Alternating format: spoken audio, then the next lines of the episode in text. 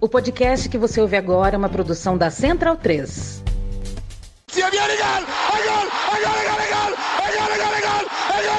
Parte Pirlo! Sì! Sì! Sì! Che vittoria! Che vittoria! Non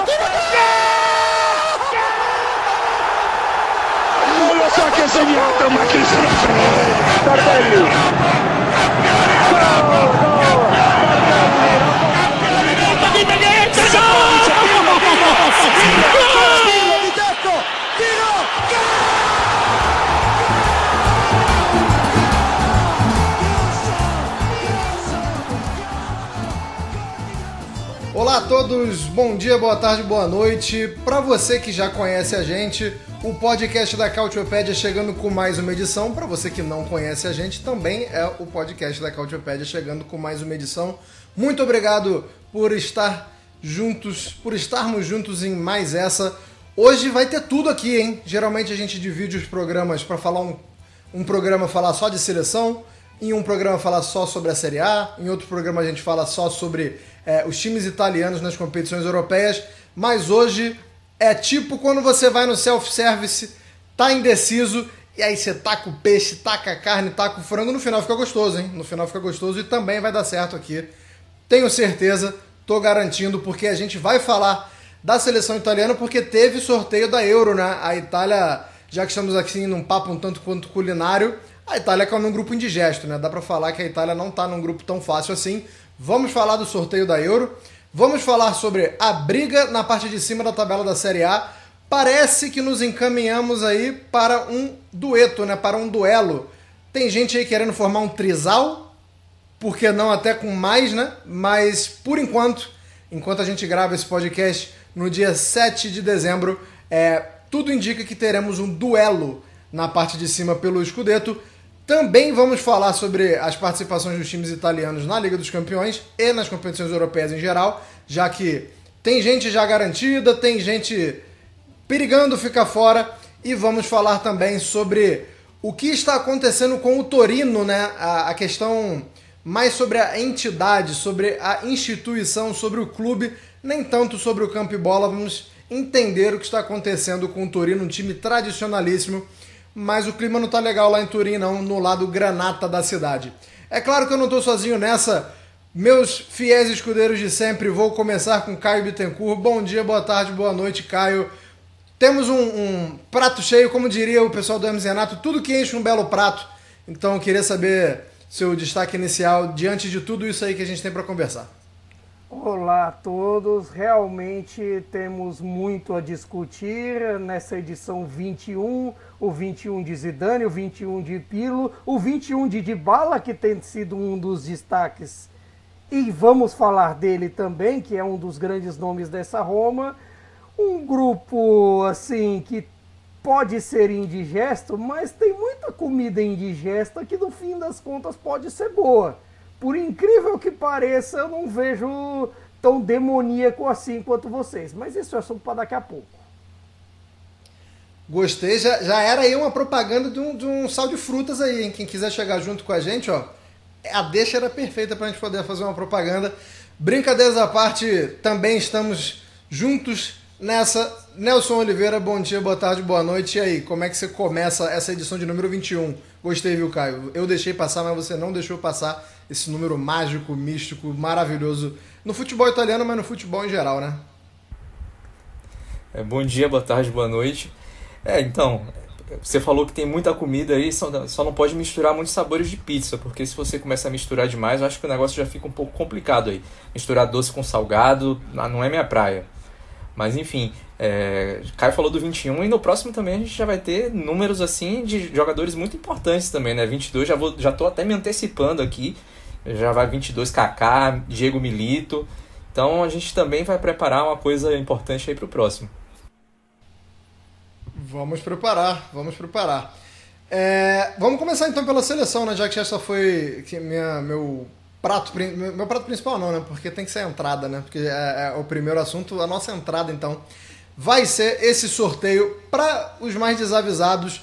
A Itália caiu no grupo B, né? Foi sorteada no grupo B o grupo B de bomba, né? Porque temos Espanha, temos Croácia E temos a Albânia de ninguém mais, ninguém menos do que Silvinho, né? Professor Silvinho é, tentará é, impedir com que a, a, nossa querida seleção italiana avance de fase, mas não dá para negar que dentre é, os times desse grupo, né, Caio? A Albânia é, é, o mais modesto. Por outro lado, tem aquela velha história, né, Caio? Quem perder pronto para a Albânia muito provavelmente se complica. Muito importante lembrar que nesse formato da Euro, a Euro que inclusive vai ser disputada na Alemanha, é, os dois primeiros passam direto, mas ainda temos. É, não sei se eu posso chamar de playoffs, né, mas ainda temos ali a, a possibilidade do terceiro também avançar de fase. É, é por aí, Caio. A Albânia vai ser o fiel da balança e, e, e quem perder ponto para a Albânia já, já reza para conseguir passar como terceiro? Tem esse detalhe também, que eu acredito que seja importante por conta disso. De repente, três pontos contra a Albânia acabam por ser fundamentais, imaginando que nos outros grupos, de repente, se tenha uma mudança de cenário, se tenha uma alguém que faça zero pontos, porque no fim das contas passam os quatro melhores terceiros com uma vitória com a Albânia, assim, é, dando, entre aspas, a lógica, você imagina que três pontos possa classificar, como aconteceu na Euro passada com algumas equipes. E aí, mata-mata, a gente sabe, é outra história. Mas por outro lado, eu não acredito que, que ter pego o grupo da morte pode ser exatamente um problema para essa Itália, para esse tipo de, de jogo do Spalletti para esses jogadores. De repente, para uma nova geração que vem se construindo, um grupo assim pode criar casca ao longo da competição, pode é, enfrentar estilos de jogo que são comuns. De repente, um estilo de jogo de trocação, você imagina num duelo com a Espanha, um estilo de jogo que possa atacar mais diante da Croácia e um favoritismo total só no duelo com a Albânia, que aí é, seria muito difícil a Itália não entrar como favorita, mesmo com todo o trabalho do professor Silvinho, que ele encontrou detalhe, e com toda a geração e, e tudo que envolve nesse caso. Embora, assim, você passando como terceiro você de repente não consegue pensar tanto em jogar pelo cruzamento, porque às vezes um cruzamento, você ter um cruzamento ideal, você te evita de algumas situações. Você de repente, é, para citar a Euro passada que acabou com o título da Itália, você teve num caminho a Áustria, Bélgica e de repente você já estava na semifinal eram adversários mais acessíveis que você pensa, por exemplo, que na Itália da Euro 2016, que pegou numa tacada só Espanha e Alemanha, até acabar rodando nos pênaltis. Ô, Nelson, eu queria falar com você sobre a ordem dos jogos, né? Porque isso entra muito, é, claro que na parte tática, mas acho difícil a gente analisar porque é, é só em junho, né? A, a competição, mas é, a galera que, que gosta assim, da psicologia do esporte né, acha muito importante, porque é, tem aquela questão do primeiro jogo ser o jogo mais nervoso, é, de você ainda não saber se você tem que atacar um pouco mais ou não, né, porque você ainda não tem a pontuação, você não sabe o resultado dos outros jogos. Mas é, queria que você falasse um pouco da ordem com que os confrontos vão acontecer, porque a Itália estreia contra a Albânia em Dortmund, é, o segundo jogo contra a Espanha é em, Elsen, em perdão, e o terceiro jogo contra a Croácia em Leipzig. É, e por que eu estou te perguntando sobre essa ordem? Além desse fato de eu, de eu ter falado que muitos especialistas e quem, quem, quem, gosta mais de discutir essa, a questão psicológica fala do que o primeiro jogo é mais difícil. É, a Croácia vem se notabilizando por um time que, por, por ser um time que não se incomoda com situações adversas. Então, a Croácia, por último, eu acho que ela é, é, é, mais complicado. É, assim, pelo que a gente vem acompanhando da Croácia nas últimas Copas do Mundo, os últimos torneios, é, eu acho que ter a Croácia no jogo que vai decidir, digamos assim, é lógico que a Itália pode ganhar os dois primeiros jogos e aí tá muito bem encaminhado, beleza. Mas assim, em um cenário em que a Itália precise de um resultado no último jogo contra a Croácia, foi, foi cruel, né, Nelson, esse, essa, essa ordem dos jogos, né? Não, é cruel, mas ao mesmo tempo é, é muito importante estrear contra a Albânia. É, assim, o, o, grupo sorteado é um grupo que tem duas seleções que, que contra as quais a Itália tem retrospecto negativo. E a Itália, dentre todas as seleções que ela já enfrentou em sua história, ela só tem retrospecto negativo contra oito seleções. Então você tem um quarto das seleções contra as quais a Itália tem retrospecto negativo estão no grupo dela. Então, a Albânia, pelo contrário, a, a Itália jogou quatro, quatro vezes contra a Albânia né, é, em sua história, ganhou as quatro. Então, fazer essa quinta vitória seria muito importante. Porque depois você tem a Espanha, que é uma seleção que a Itália vai enfrentar pela quinta vez seguida em, em, em uma Euro. Já está virando um clássico né, da, das últimas Euros aí. Foi até final né, de, em uma das edições. E a de 2012, né, para ficar mais, mais completinha a informação. E só que o jogo da Espanha é um jogo que costuma é, encaixar com o da Itália. A Itália costuma ter muitas dificuldades contra a Espanha. Então, ela tem um retrospecto negativo, né? É, são 11 vitórias para a Itália, 13 para a Espanha e 16 empates. Então, a Itália, se conseguisse um empate aí, já ficaria muito bem encaminhada, né? Então, para chegar na Croácia, sabe desde quando a Itália não vence a Croácia? Desde 1940. A única vitória que a Itália tem contra a Croácia em toda a sua história foi em 1940, quando a Croácia estava é, no meio da Segunda Guerra. Né? A Croácia é, nem era um estado é, independente como a gente tem nos moldes de hoje, né? Era um, um estado que tinha ali estava até sob domínio nazista e esse jogo aconteceu em plena guerra até por isso também. Então, é, que a Itália era, enfim, né, era, era um país aliado à, à Alemanha nazista. Enfim, a única vitória que a Itália teve contra a Croácia foi em 1940. Desde então, outros oito jogos, cinco empates e três derrotas. A Croácia é carne de pescoço para a Itália. São países vizinhos, existe uma rivalidade futebolística. Então, de fato, se a Itália chegar nesse último jogo precisando de pontos para se classificar, não estou nem falando de posição, estou falando de, de, class, de classificação mesmo. Então, a Itália vai ter problemas. E a Itália tem tido problemas, na verdade, contra seleções que jogam mais fechadas que saiba se defender muito bem. E a Croácia já mostrou várias e várias vezes que sabe fazer isso. Então, eu acho que é uma faca de dois gumes. A Itália ela pode ter muitas dificuldades com essa sequência de jogos se ela não conseguir o resultado contra a Albânia. E aí ela vai praticamente ter que cortar um dobrado ainda.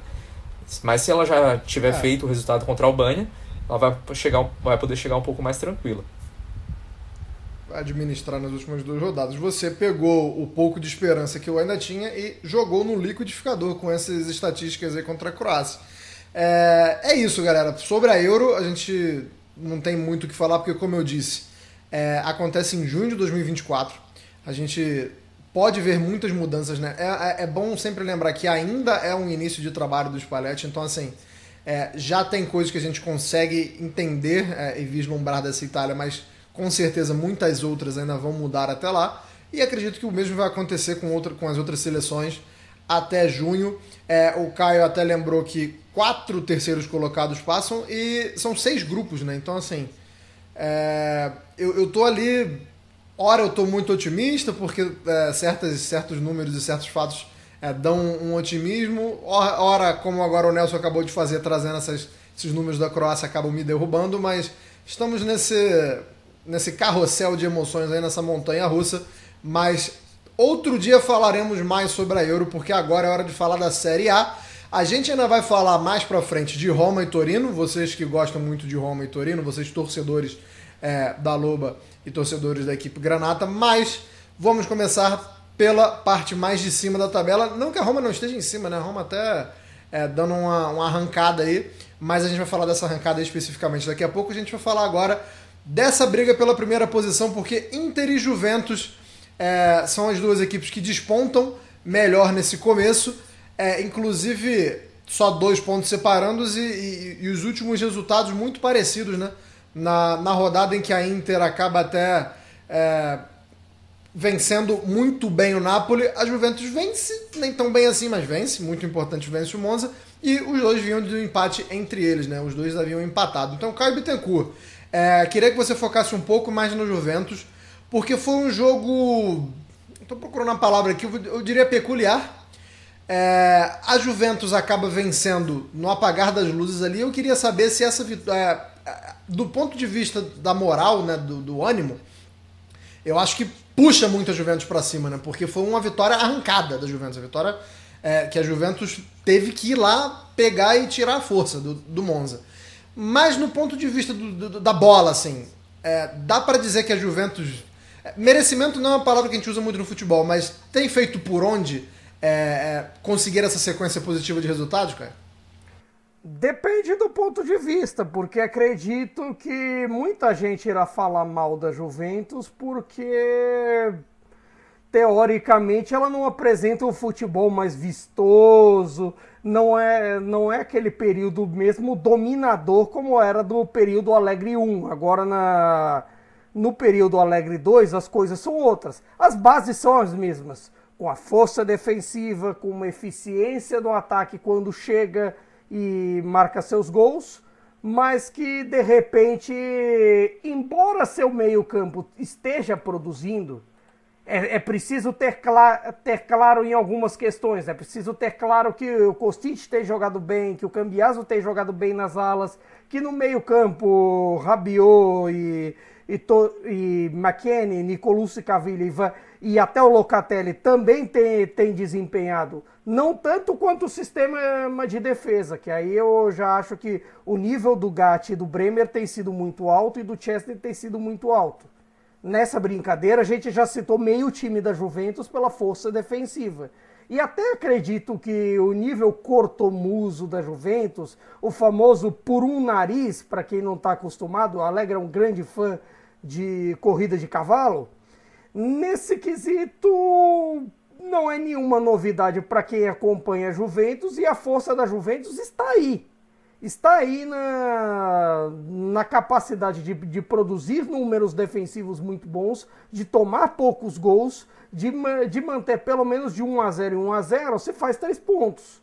Talvez seja um pouco aborrecente para quem vem de fora. É, pode ser. Mas nós estamos falando do clube que é, vencer não é importante, é a única coisa que conta.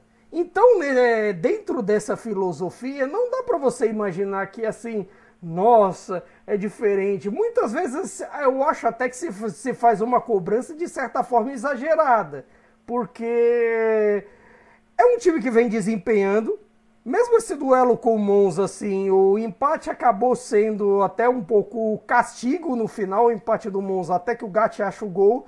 Teve o pênalti perdido do Vlaovic também, que é bem verdade que o Di Gregório fez uma grande partida no, no gol do Monza nesse confronto e já tem sido uma tendência.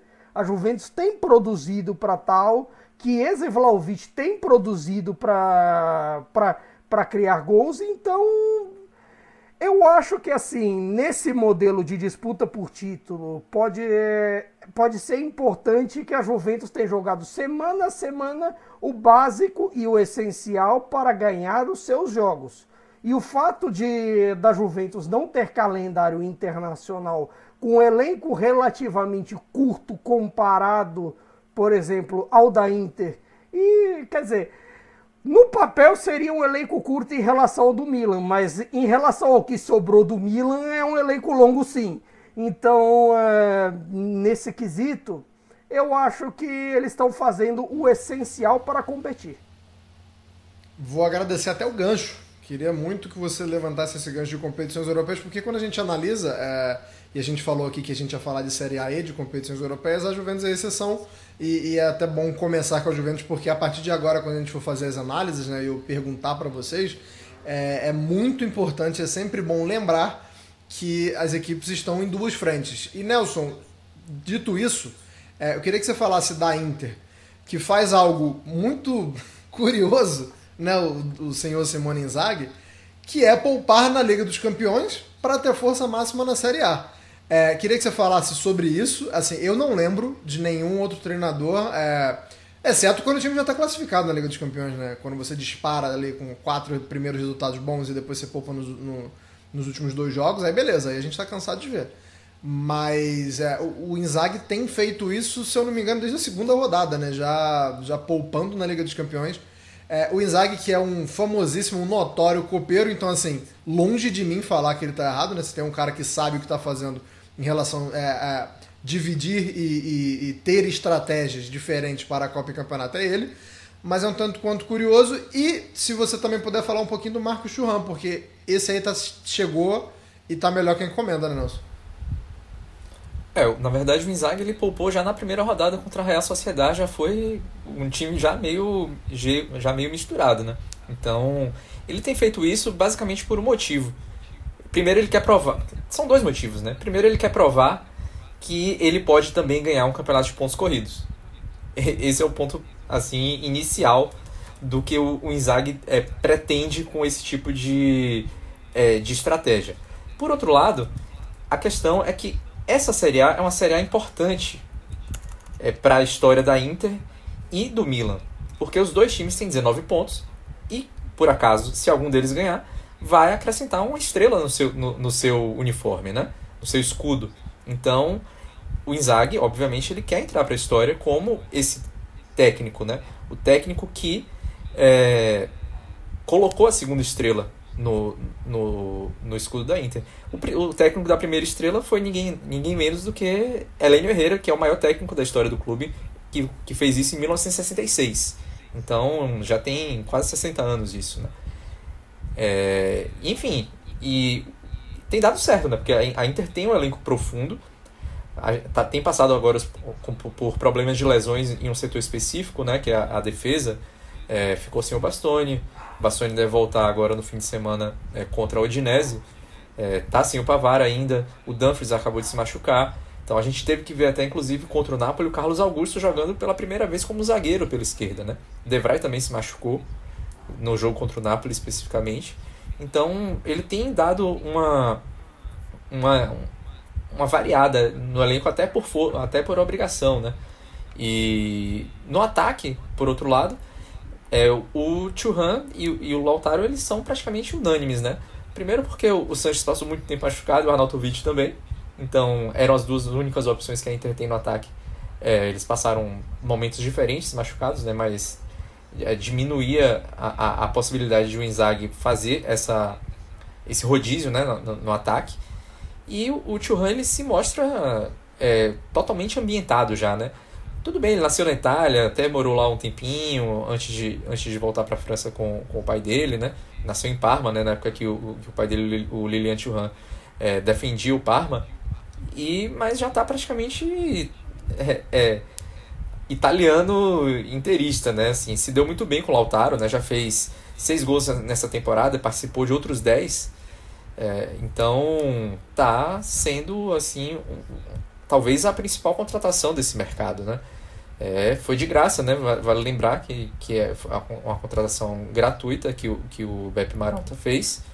Então, é, a gente vê que quando ele não participa marcando gols, como ele fez contra o Napoli, ele entra no jogo já incendeia, né?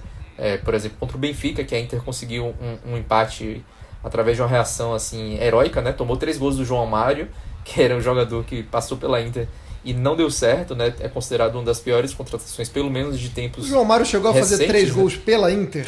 Somando todos os jogos, ele tem três gols pela Inter? Curiosidade, que eu, que eu não, não pesquisei. Boa pergunta. Porque o cara meteu três gols na Inter e eu não sei se Vamos quando ele jogava lá ele fez três aqui. gols. Peraí. eu acho que ele tem, eu acho que ele chegou a fazer três gols sim, mas foi pouco, pouco acima disso, tá? Aqui de cabeça, aqui lembrando, não creio que tenha sido muito acima disso não. Mas enfim, conseguiu tomar três gols do João Mário e não foi no jogo inteiro, né? Foi em 34 minutos o João Mário fez uma tripleta. Aí o Churran entrou no jogo, fez, ó, João Mário fez quatro gols pela Inter. Eu falei que era um número próximo a isso. Então, é, o Churran entrou no jogo, assim que ele pegou na bola já sofreu um pênalti, né? E foi o pênalti que empatou o jogo. E ele tem se, se notabilizado por isso, né? Por ter é, ser muito eficiente. Pega na bola, já, já gera algum tipo de, de perigo, de jogada de gol, assim, ou mesmo termina dentro do gol, tem conseguido alternar com o Lautaro, ser um jogador móvel, né? o Lautaro também é bem móvel, então eles conseguem fazer isso muito bem, que funciona talvez até um pouco melhor do que o Lautaro funcionava com o Lukaku, com o Lukaku nesse aspecto, porque o Lukaku ele era mais fixo do que o Lautaro. Agora eu acho que existe um pouco de confusão nas defesas, né? Que o, o Churran pode chegar de 9, a camisa que ele usa, inclusive, como ele fez contra o Napoli e contra, o, contra a Roma aqui, estou falando só de dois, de dois momentos que ele chegou lá de 9, gol. Ou então pode fazer o, o movimento fora da área, como ele fez contra, o, contra a Juventus e, e deu o gol para o Lautaro. Então, é, essa dupla tem funcionado muito bem e muito por méritos do próprio Churran mesmo. Verdade. Caio, se a Inter enfiou 3 a 0 no Napoli, eu quero que você fale do outro lado da moeda.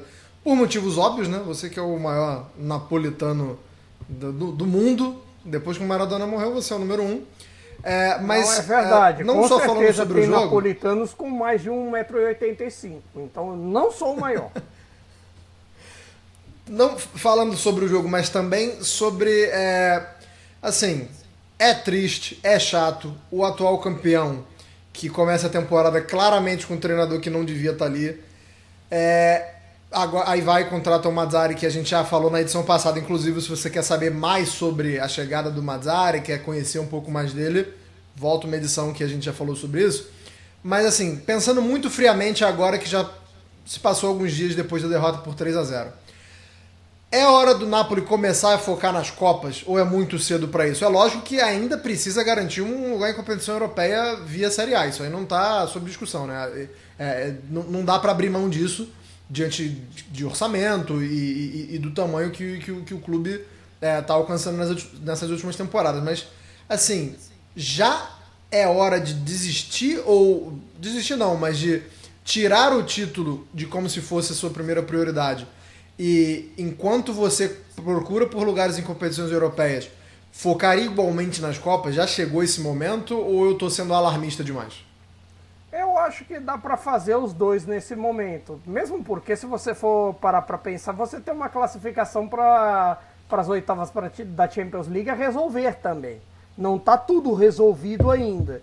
Você tem uma classificação para as oitavas a resolver nos grupos e tem a classificação futura para a próxima Champions League.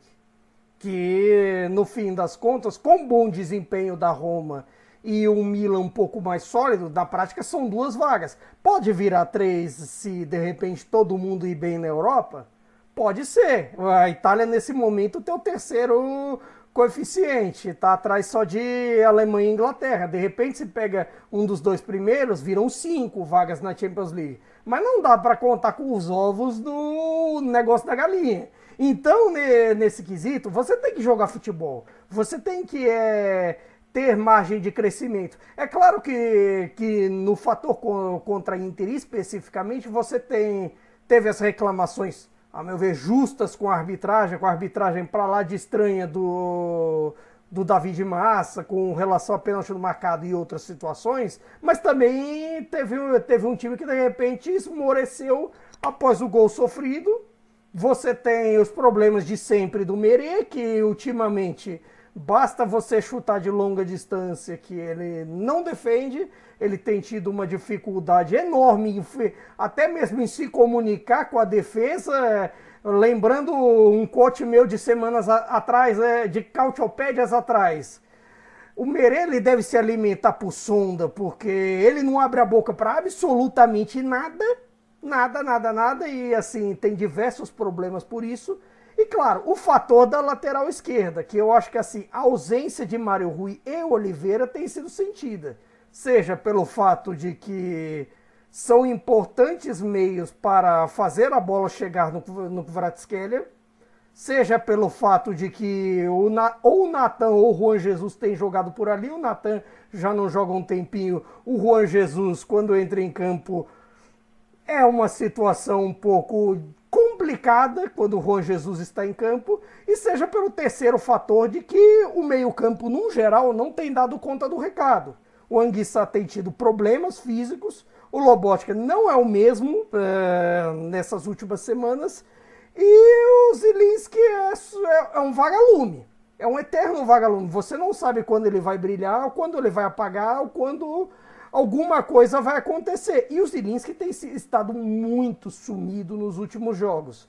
E essa alternância de desempenho é o que faz é, o Napoli não ser um time exatamente confiável. É claro que assim, a falta de confiabilidade em posições vitais, e aí você pensa no fator da lesão do Ozymin e, claro, no fator Mere, que é um grande problema, como tem sido os goleiros é, da seleção italiana no geral. Parece que no mundo, ultimamente, até pensando na galera que sempre é convocada pela Azurra, só o Vicário tem ido bem no Tottenham, porque o Donnarumma é trapalhada atrás de trapalhada no PSG, o Mere ultimamente é... Você chuta de qualquer distância, ele aceita. Os outros também não é um período bom para goleiros. Não, não por coincidência, os melhores goleiros do campeonato hoje em dia, um italiano, é difícil você não falar só do Provedel e do Di Gennaro no Monza.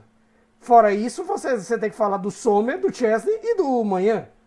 Que são preparações com estrangeiros, contextos estrangeiros e não com goleiros italianos. Mas voltando ao Napoli, se essas posições vitais se, estão em baixa, é difícil não imaginar que, é, que o time não esteja em baixa. E isso vale também lembrar das questões físicas e das limitações, até mesmo para as ideias do Mazzarri. É, e, o, e o Milan, Nelson, é, vive uma situação mais ou menos parecida do ponto de vista de também ter que buscar uma classificação europeia ainda, um pouco mais complicada do que no caso do Napoli, né? É, um pouco mais complicado, sendo bem bondoso e também não se vê uh, uma boa fase no campeonato italiano, né? Embora tenha vencido os últimos dois jogos, né? E, e, e isso é muito importante porque antes estava perdendo pontos, né? Que, que a gente não imaginava que o Milan ia perder. Aquele empate contra o Leite é um, é um grande exemplo. É, a derrota para o Udinese também é um exemplo. Beleza, se reencontrou com os caminhos da vitória na Série A, mas de certa forma também um momento muito parecido com o do Napoli de ter que começar a pensar mais é, no médio e no longo prazo, né? De não poder ter que fazer estratégia só jogo a jogo, de, de, de ter que saber dosar e saber o, o que quer o Milan no, no resto da temporada, né, Nelson? É, só fazendo uma parte do que o Caio falou de goleiros, né? Eu acho que a gente vai ter que falar sobre goleiros em um, daqui a pouco, em algum, algum próximo programa. Acho que isso vai ter que entrar na pauta, porque o Donnarumma está sendo criticado merecidamente por, por tudo que ele faz e a gente claramente tem goleiros italianos em melhor fase, né? Além do Vicário, tem, tem goleiros que não foram nem convocados. Tem o, de Gregório que o Caio falou, e tem o Falcone do Leste também, além do Provedel, que, que faz parte também da seleção. Então a gente tem dois goleiros contestados nesse momento na lista dos paletes, né? Que é o Donnarumma e, e o Merit. Então vai ficar para a próxima, mas a gente vai falar. Sobre o Milan, Milan já tem uma, uma prova de fogo agora nessa próxima rodada, né? Já vai jogar contra, contra Atalanta fora de casa. Então isso aí já, como você falou, vai ter que ser um, um, um, um planejamento jogo a jogo.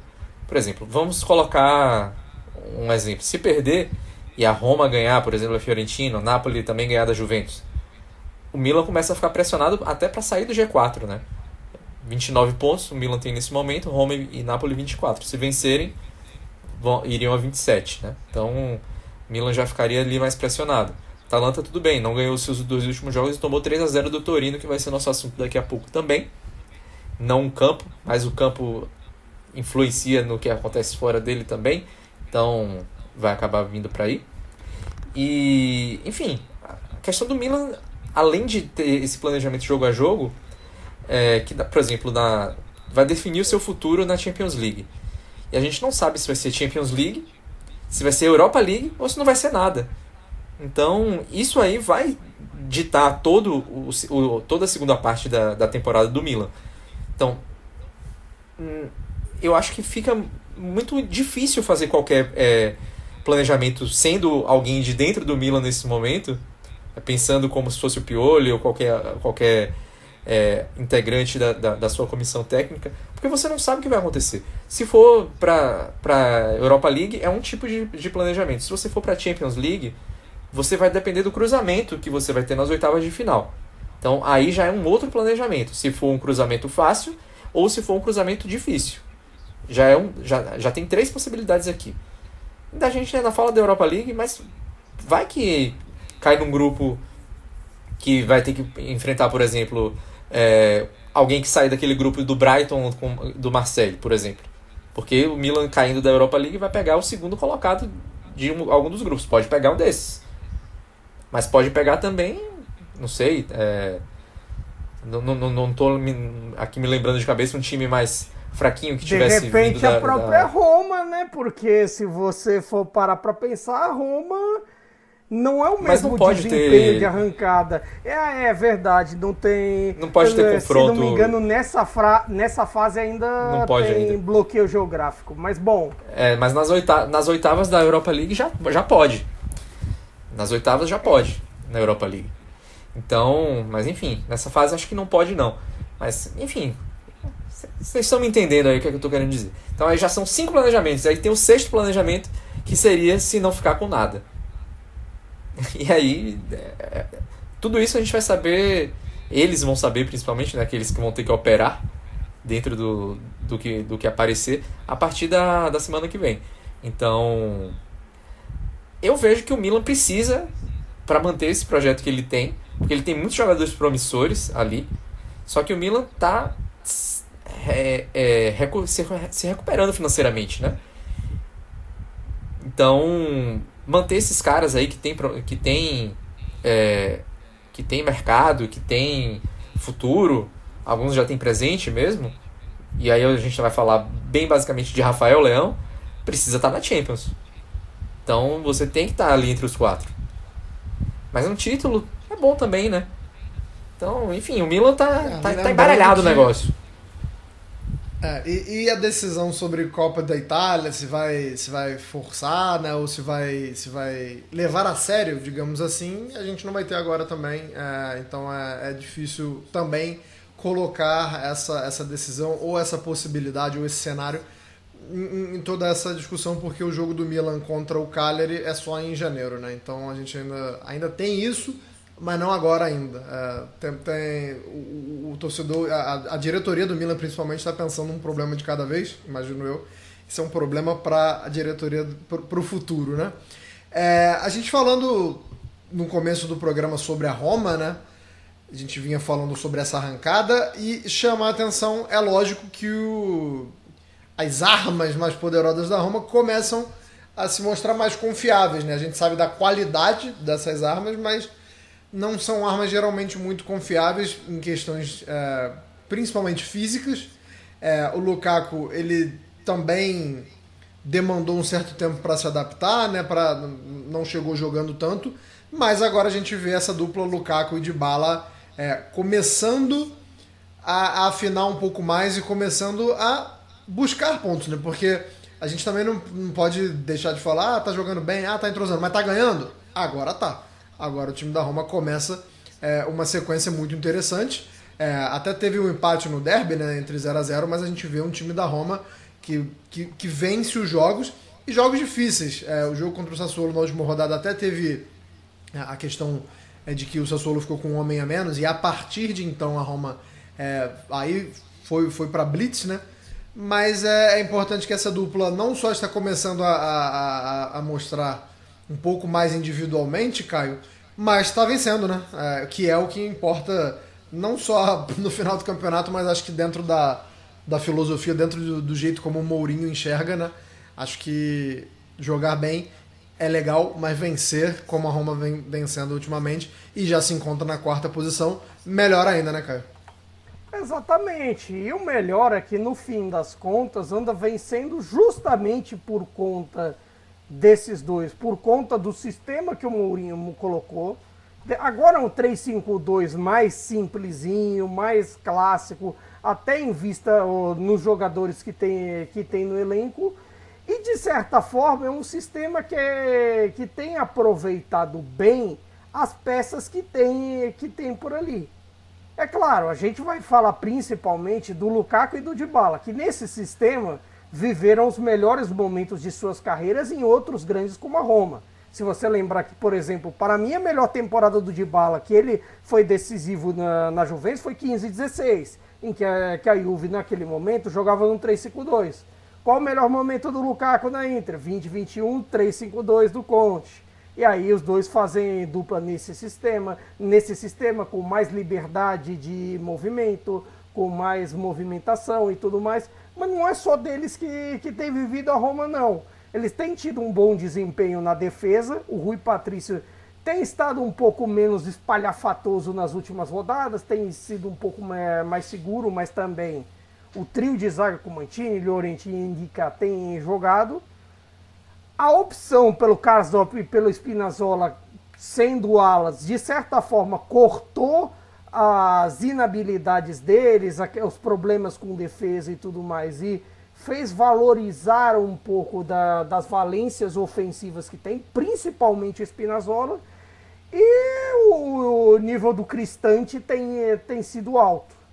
Para você parar para pensar assim, é, tipo, tem potencializado quem está do lado dele, o Paredes, o Auá e tudo mais. E até a, tem, tem melhorado um pouco a saída de bola, o Cristante tem sido um defensor confiável também. Então, nesse aspecto, é um trabalho coletivo. É bem verdade que você pode questionar que de repente na Europa League está atrás do Slavia por conta do confronto direto. Mas se você for parar para pensar também, é, é, bem verdade que a Roma na Europa League usa time misto mesmo assim. E aí tem, é, tem toda a questão das dúvidas que a gente tem com relação ao elenco da Roma. Se eles são capazes, se eles são. É, se é um elenco potente para competição. E, Nelson, a gente até vê a, a, recente arrancada, como eu citei, e uma aproximação ao Milan, né? O Milan que é o terceiro e a Roma é a quarta no momento, o Milan com 29 pontos e a Roma com 24, assim como o Napoli, os dois com 24 pontos. Mas tem uma barreira aí, né? Eu acho que é, no momento o foco é ficar nesse bolo, né? Ou você acha que internamente, você acha que dentro da cabeça do, do, do Special One ele pensa em algo mais do que isso.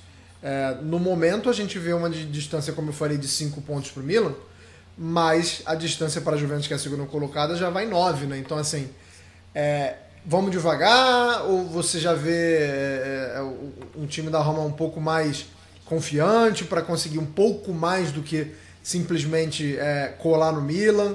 É, como é que você imagina, como é que você vê o planejamento da Roma nesse momento? É para ir muito mais do que é, o terceiro lugar ou vamos, vamos com calma? Não, acho que vamos com calma.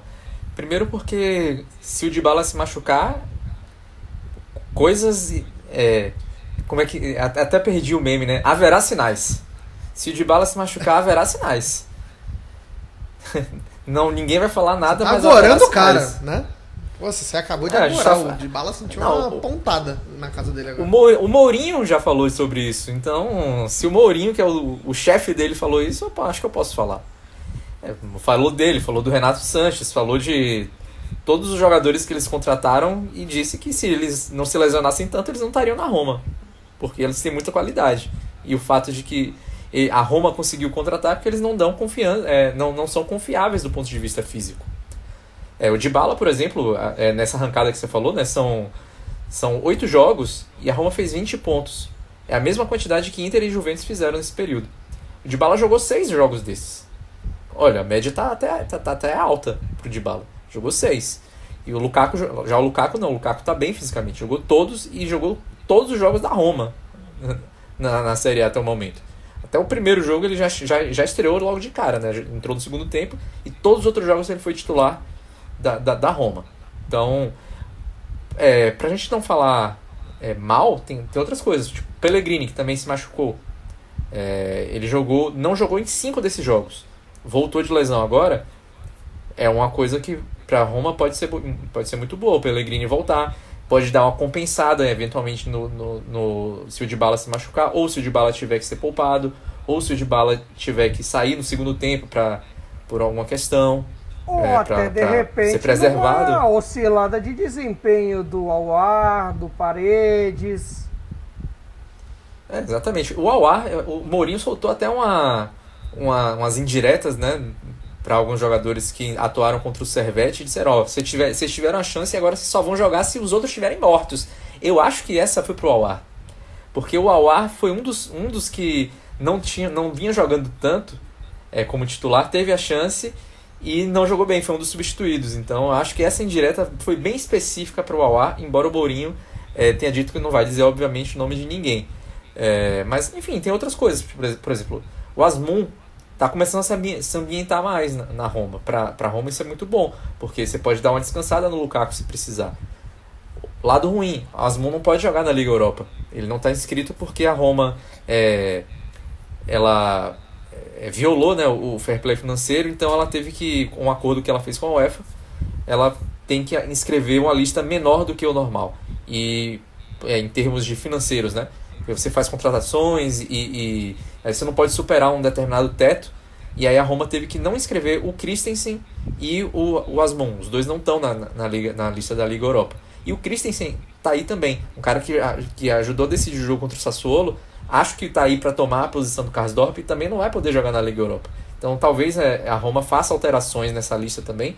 Porque eu, eu vejo o Mourinho, se a Roma tiver condições físicas para tal, eu vejo o Mourinho pensando em três frentes. Primeira frente, ficar entre os quatro da Série A. Tem como. Segunda frente, e essa é mais pensando em longo prazo. Liga Europa. Ele foi pra final, ele não ganhou, ele tá muito pé da vida por não ter vencido aquele jogo nos pênaltis. Então ele quer mais um título de Liga Europa. Então eu acho que a Roma pode fazer alterações na, na, na lista é, que enviou a UEFA para a próxima etapa da, da, da competição, né? ela já está classificada. Provavelmente vai jogar essa, essa fase de 16 aves de final, o que é ruim para quem tem um elenco sujeito a, a raios e tempestades do ponto de vista físico. Então você vai ter mais duas datas para poder acrescentar o calendário.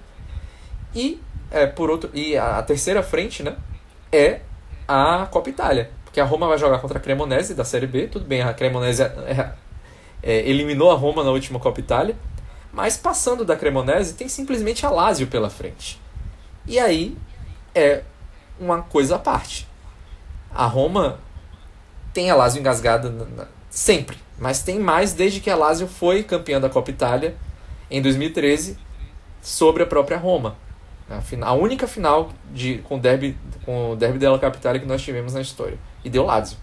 Então, só que a Copa Itália é um, você tem que pensar mais etapa a etapa, né? E como é logo a Lazio, provavelmente nas quartas, então já é um desgaste físico e mental grande. Aí depois, se passar, começa a pensar em semifinais e tal. Mas o Mourinho ele quer mais um título, eu tenho certeza. E pela Série A ele não vai conseguir esse título. Então eu acho que ele vai tentar, é, nesse que provavelmente, dizem na Itália, eu diria possivelmente, porque eu acho que isso vai depender muito de como terminar, seria o seu último ano na Roma, né? Seu terceiro e último ano na Roma. Então eu acho que ele quer fechar com chave de ouro, quer fechar com a taça. Eu imagino que ele esteja pensando assim: se o Mourinho sair, confesso que ficarei chateado, porque acho que é um, um personagem essencial para qualquer campeonato, né? Chama Olha que eu tô a atenção achando, para o seu campeonato. Assim, como palpite, eu tô achando que de repente ele vem parar mais próximo do que a, que a gente imagina. Mas vamos ver o que vai acontecer. Nem presidente tem também. Tem o interesse também. É, não, eu tenho até mais interesse do que o outro. E olha que quem uma sabe, tá né? bom. Eu vou dar uma voada aqui pela tabela, porque a gente está falando da Roma que é a quarta, mas o nosso assunto, nosso próximo assunto, o assunto derradeiro do programa, é o décimo colocado, mas é, acho que é importante a gente falar de como está a tabela, né? A gente já falou que a Inter é a líder e que a Juventus é a segunda. Já falamos que o Milan é o terceiro colocado, que a Roma, que foi esse assunto de agora, é a quarta colocada e o Napoli, que perdeu para a Inter, é o quinto colocado empatado com a Roma. Daí a gente vai, infelizmente, passar batido por duas grandes campanhas até o momento: a Fiorentina, que é a sexta, e o Bolonha, que é o sétimo.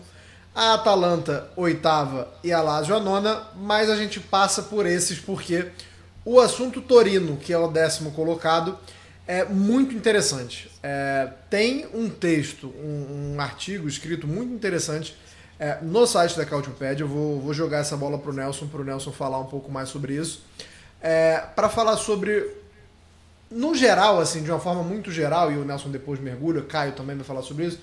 No geral, é muito interessante porque a gente está vivendo uma era no Brasil de SAFs, né? E de grandes grupos comprando times, é, assumindo o controle, se não comprando, é, assumindo o controle.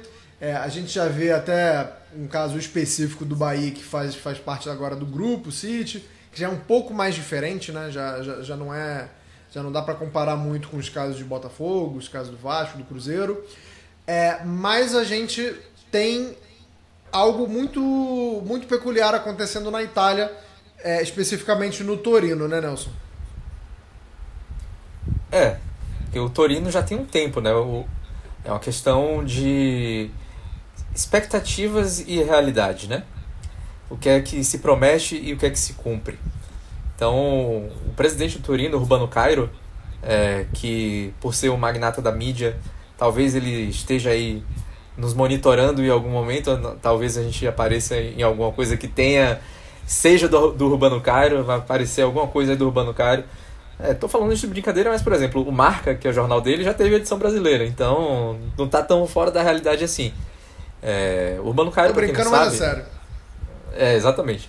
O Urbano Cairo, para quem não sabe, ele é, foi auxiliar do Berlusconi, né? Foi. Não, não, não, não, não chegaria a dizer braço direito, mas ele foi auxiliar é, pessoal do Berlusconi no início da carreira é, corporativa dele.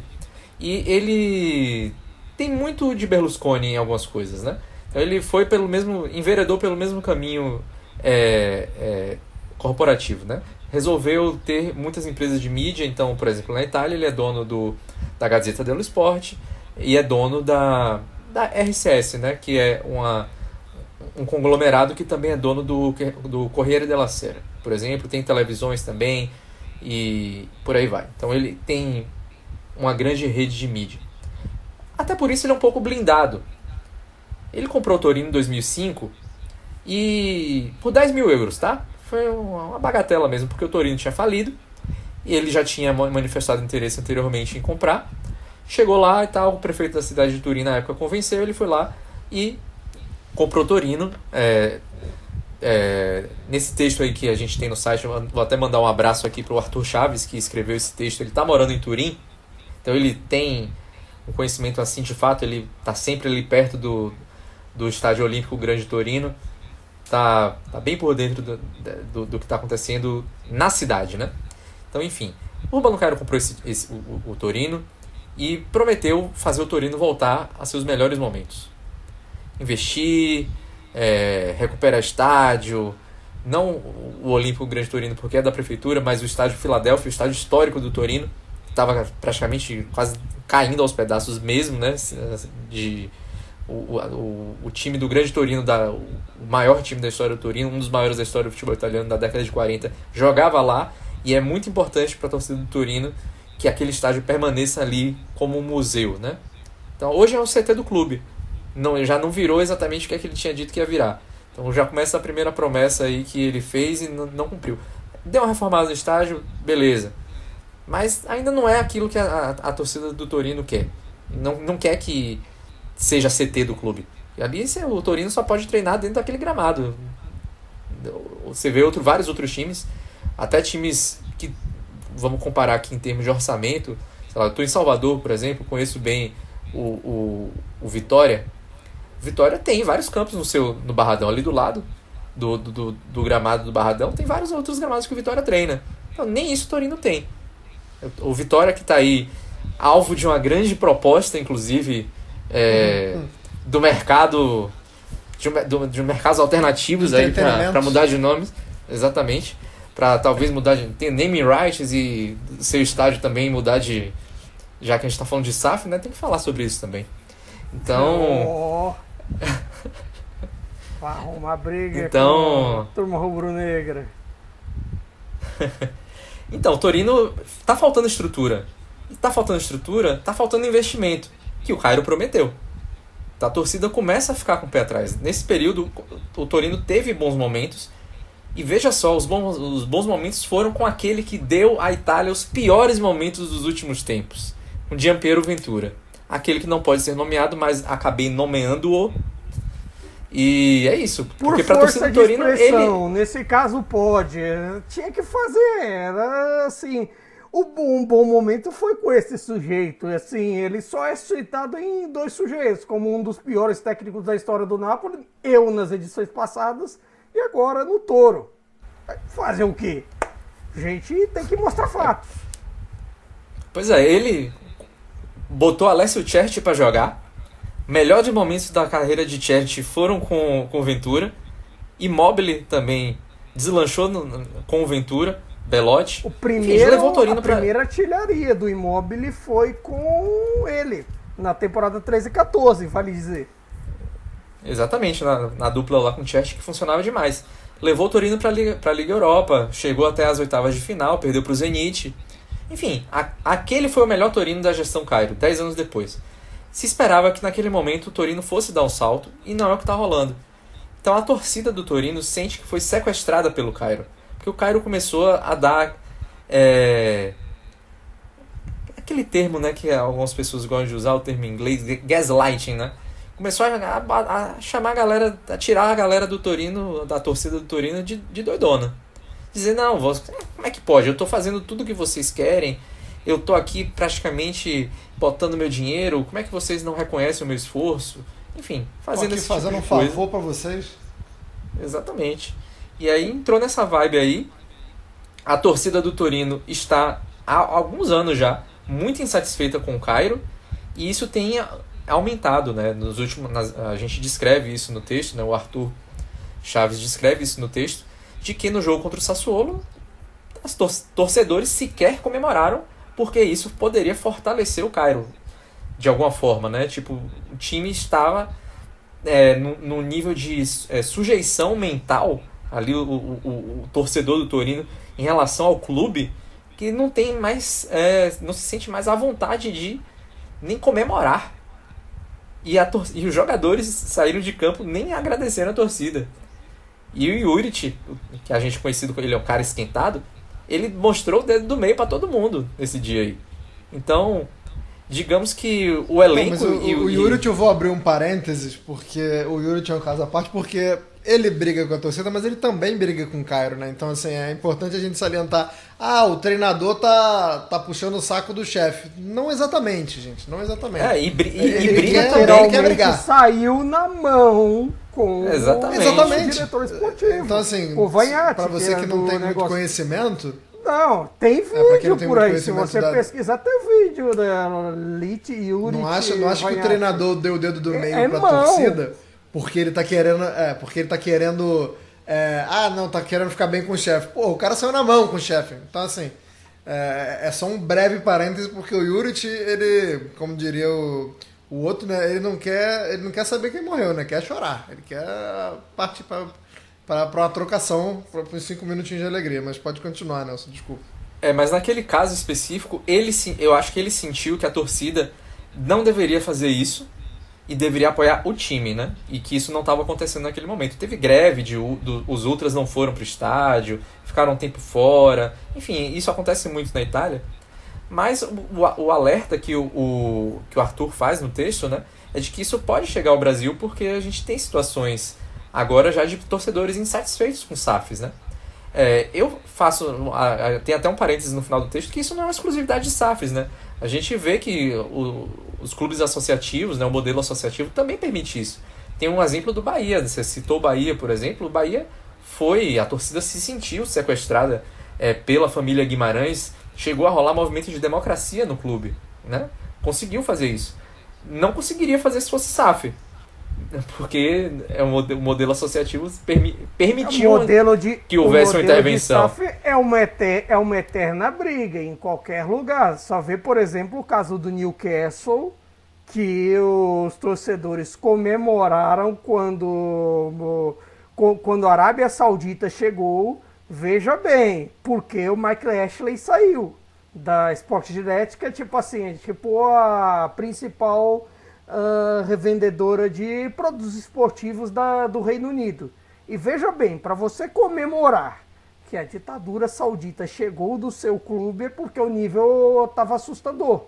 E assim, esse fenômeno do Torino é curioso, porque é um fenômeno que, que aconteceu bastante e acontece bastante entre outras e outras grandes equipes. Você teve a Fiorentina tempos atrás que, embora a Fiorentina agora seja um exemplo positivo, a Fiorentina do comício, a Fiorentina que investe em estádio, que investe no Viola Park, que investe é, em seus jogadores e que também, no fim das contas, esse bom momento do campeonato, do Vincenzo italiano e até da formação do time também passa por isso, por essa ideia do comício.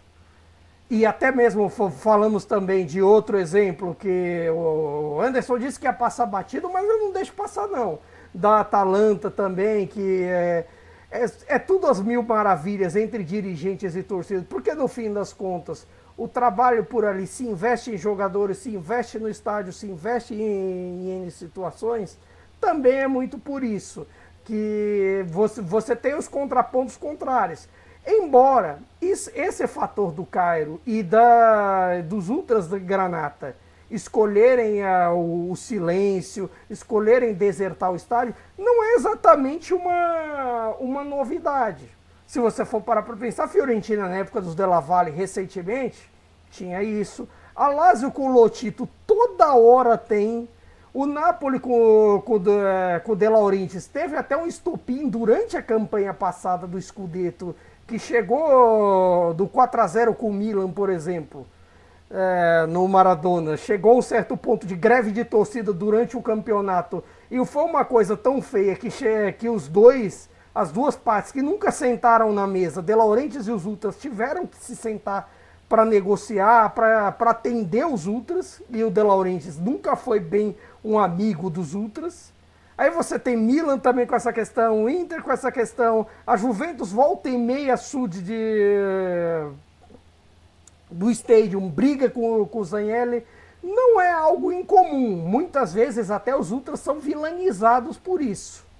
Muitas vezes até, tipo, as, rei, as reivindicações deles passam como, ah, são criminosos, ah, mas não sei o que, ah, mas não sei o que lá. No caso do Napoli era, tinha muito da, daquela coisa do DASPO, que era uma espécie de, de regras para torcer e tudo mais, e, por exemplo, em Nápoles se pegava mais do que em outras cidades e por aí vai. Eles têm muito aquela cultura de liberdade para torcer, de anonimato, de não sei o quê. E isso pega também nesse aspecto. E assim, quando você tem promessas não cumpridas de boa relação, a relação vai se deteriorando. Quando o time perde em campo, aí fica tipo, você me tirou do clube para isso? Você está perdendo para isso? Fica uma situação de que não é de confiança. E, ao mesmo não, tempo, vou... a gente vê que o, projeto do Torino estagnou em algumas situações. Porque a gente imaginava, de repente, um Torino que vivesse algo que a Fiorentina vive hoje. O projeto de jovens que tem o Bolonha e a Atalanta, para falar da turma que está mais acima da tabela. Porque o Torino tem camisa, um clube de, de importância, um clube de torcida, embora não tanto nacional, mas tem a força local também. E esse aspecto faz uma enorme diferença. Mas assim, é um, há um sentimento coletivo de falta de ambição. E quando há um sentimento coletivo de falta de ambição, essas coisas passam. O, é tudo bem que assim o torcedor granata ele não quer voltar a lutar contra rebaixamento. Ele agora que o Torino voltou a ser um time estável na, na Série A, que teve o período ioiô dos anos 2000, as heranças malditas do, do Atílio Romero, que é uma figura à parte. Ou qualquer dia a gente conta a história de como um sujeito que matou o craque do time, vai preso, assume o time e fale o time, que é o caso do Atílio Romero com o Torino. É, um dia a gente faz um cautiopédia especial sobre esse cara. E tem, com certeza tem vou, Eu vou lá. levantar só uma. Mas, mas Não, assim. Tem, tem, tem, que ter. Tem que ter, tem que ter. Mas assim, é, se o povo vê falta de ambição, mesmo assim, campanha de meio de tabela não mobiliza ninguém. A verdade é essa. Campanha de meio de tabela eh, pode mobilizar para aqui ali um ou outro que de repente vive um campeonato de sonho, que sonhava estar embaixo e de repente faz um campeonato seguro. Isso mobiliza. Mas campanha de meio de tabela para um Torino da vida, para um clube que tem uma determinada tradição, que, que a torcida tem uma história e sonha, ou não mobiliza? Campanha de meio de tabela é difícil. É, eu vou, eu vou só levantar uma reflexão aqui, porque eu acho que o, o, o caso do Torino é, ele se diferencia um pouquinho, porque geralmente quando a gente vê donos, né, ou SAFs ou alguma coisa assim, é, reforça, né? Reforça muito o time. E, e, o caso do Torino chegou num determinado momento que começou a virar piada, né? A gente já sabe que a, o mercado e a janela do Torino eles não vão. Uh, não, vai, não vai acontecer nada de novo. E nas últimas temporadas, pior ainda, porque começaram a sair caras muito identificados com a equipe, né? É, e caras que foram diminuídos enquanto ainda eram jogadores do clube, é, que foi o caso do Belotti, porque assim. O torcedor, e aí o Caio falou muito bem, a questão do, do, do, do Newcastle e, e no fim das contas, ele quer resultado, né? É, é, é to, todo mundo tem um preço e alguns torcedores se vendem é, imaginando que estão se vendendo porque aquilo ali vai ser benéfico de alguma forma, a é, venda, pensando lá na frente no resultado. Vezes, né? No futebol é o direito de sonhar. O futebol é muito Exatamente. sobre isso, é sobre o direito Exatamente. de sonhar que você tem, que de repente... E, e o torcedor do Torino hoje ele sonha A magia de que em 90 minutos, de repente, tudo mude que de repente é, os, o mundo fica, o céu fica mais azul, outras situações da vida, e você veja tudo de uma, de uma maneira diferente, porque o futebol te dá o direito de sonhar. Só que meio de tabela e, não e é te ruim. dá o direito de sonhar. Uhum. Não, e o ruim é a falta de, de transparência do, do Caio chegar e falar assim, não, nossa ambição é ficar no meio da tabela. Porque ele não. Eu, pelo menos, né? E aí essa é a importância de você ter o, alguém lá na cidade, né? Como o, o Caio falou. É, como é o nome dele mesmo? Desculpa a, a indelicadeza, o rapaz escreveu. Nosso como o Arthur, Arthur tá lá, Chaves. ele tem essa percepção e ele pode, e ele pode é, acompanhar mais de perto. Eu, pelo menos, não vejo é, repercutir assim e, e, não vejo transparência, né? É a palavra. Não vejo o Cairo falando assim, não, olha, vamos ficar por aqui mesmo e aí, o projeto é esse aí. É, e o que aconteceu no caso do Caio especificamente, o Caio citou vários exemplos de, de atritos, né, entre as propriedades, os seus donos e os torcedores, né? Mas, no, a não ser no caso da Fiorentina, dos citados aí pelo Caio, é, o que já está acontecendo no, no, Torino é uma coisa que diferente, que é venda este clube, pelo amor de Deus. Que é a questão que a torcida não quer mais ele lá. A torcida quer que tenha um novo é, dono que possa fazer algo que melhor. A gente viu isso, por exemplo, é, sei lá. É, por é, exemplo, é um, um fenômeno um exemplo... que assim, eu só vi até agora no, nas grandes cabeças com os Della Valle da Fiorentina, antes do começo assumir. E o fenômeno A16 que tem em Nápoles, que é assim, aquela história do do Aurélio ir para bar e tudo mais, e volta e meia às vezes acontece. Eu mesmo já várias é, vezes tá... eu apoio a campanha A16 em muitos momentos. Ah, agora, agora, inclusive... agora já tá meio, agora já tá meio, agora agora sim, mas há alguns meses já essa campanha tinha ido um pouquinho, tinha perdido um pouco a força, né? É, agora talvez já esteja voltado depois com é, depois do Rudi Garcia, aí já começou a reabrir a estrada, abriu um desvio na estrada ali. Bom. Falou do Rudi Garcia, acabou o programa. Falou Rudi Garcia, a gente se despede por aqui. Muito obrigado a quem acompanhou aqui até essa edição de número 21. É, Nelson Oliveira, tem algum destaque final? Não, o destaque final seria até sobre, sobre esse assunto mesmo, que a gente falou do Bari agora, né? O Caio falou. Isso aconteceu no Bari, isso de venda este clube, pelo amor de Deus, com a família Matarese, que foi a família que deixou o Bari no seu melhor momento, mas ao mesmo tempo também essa relação mudou da água para o vinho e a torcida começou a fazer campanha para o cara, o Vincenzo Matarese, vender o clube. Não vendeu, acabou falindo, né? Deu nessa. Mas aí alguém comprou, conseguiu manter a divisão aí, pelo menos naquele momento não, não teve tantos problemas. Aí faliu de novo, aí veio o De Laurentiis e deu, uma, deu um, um novo rumo pro Bari. E no Genoa também, né? Que o Genoa a gente pode é, ligar com o Brasil, porque o Vasco hoje tem o mesmo dono do Genoa, né? E a torcida do Genoa pedia muito, implorava, tinha atritos com o Henrico Preziosi o tempo inteiro.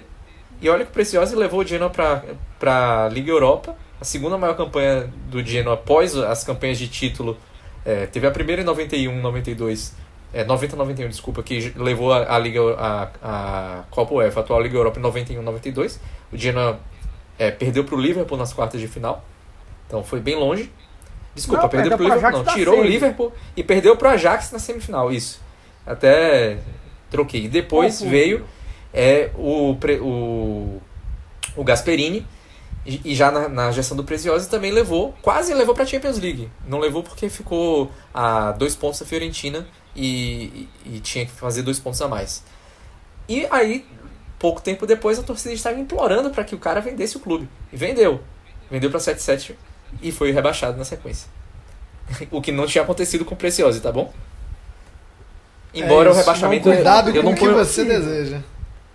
É, eu não ponho muito na conta da, da 777 nesse caso, não. Tem a sua parcela, porque cometeram erro sim no processo, mas era uma coisa que vinha sendo ali já. Existia um grande flerte do Genoa com o rebaixamento e finalmente, finalmente se concretizou, mas já nas mãos da 777, né? Que voltou, pelo menos teve, tiveram esse mérito de voltar imediatamente, mantiveram parte do elenco, porque algumas dessas contratações que eles fizeram de fato eram boas, e eu acho que vai permanecer. Vamos ver. Genoa, que é o 14 colocado neste momento. Caio Bittencourt, considerações finais, por favor. Bem, nesse quesito, até para terminar sobre esse assunto também, a gente tem o um exemplo também do Grupo City. A gente tem a expectativa sobre o Palermo ainda no, por enquanto, entre altos e baixos na, na B. Não tem o desempenho de Parma e Venezia, mas de repente está se enfiando ali no, na zona de playoffs, já tem um, um nível ali bem definido e o Palermo pode brigar. Por enquanto está na zona de playoffs na oitava posição e de repente a gente pode ver uma equipe do grupo City na Série A.